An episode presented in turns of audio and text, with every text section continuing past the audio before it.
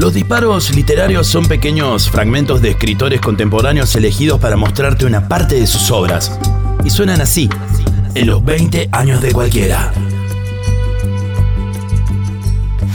Tao Lin es un novelista, poeta, ensayista, escritor de relatos y artista estadounidense.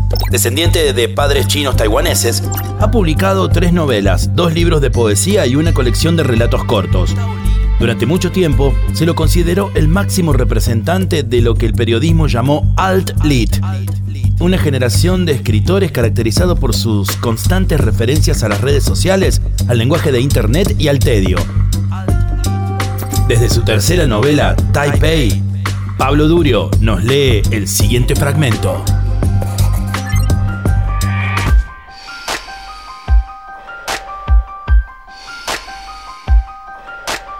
Paul estaba tumbado boca arriba sobre el colchón pensando, las caras son círculos. Pensando en cortar una cara en cuatro partes, y la luz indirecta del sol iluminó lentamente la habitación. Erin le agarró la mano y él se puso de pie y le acompañó hasta la ventana y se encontró en el área metafísica en la que había visto y previsto oír su voz deseoso de quedarse asombrado o de oír algo consolador, que él mismo habría incorporado a sus proyectos para luego repetirse en un ejercicio de ventriloquía sobre la muerte.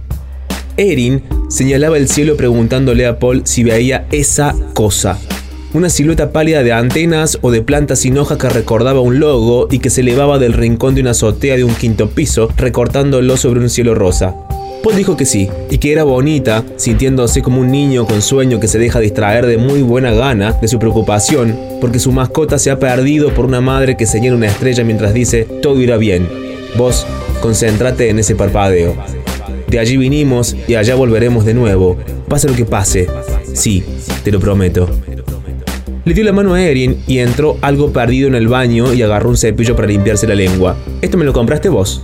Dijo con la mirada perdida y apagada. Nunca lo usé, pero me hizo ilusión. Me gustó que me lo dieras. No te lo había dicho nunca.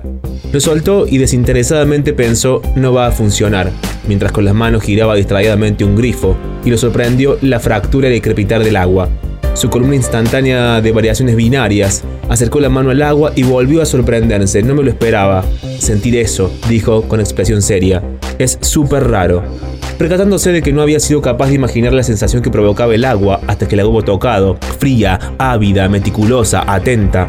Se sintió cohibido y dijo que quería hacer pis solo.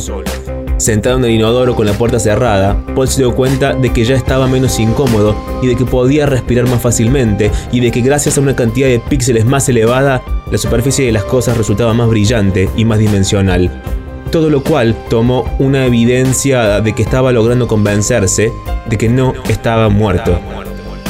Con toda una eternidad para practicar, advirtió Paul, terminaría olvidándose de todo lo que había pensado o sentido de muerto, incluso los pensamientos y las sensaciones de esos precisos instantes.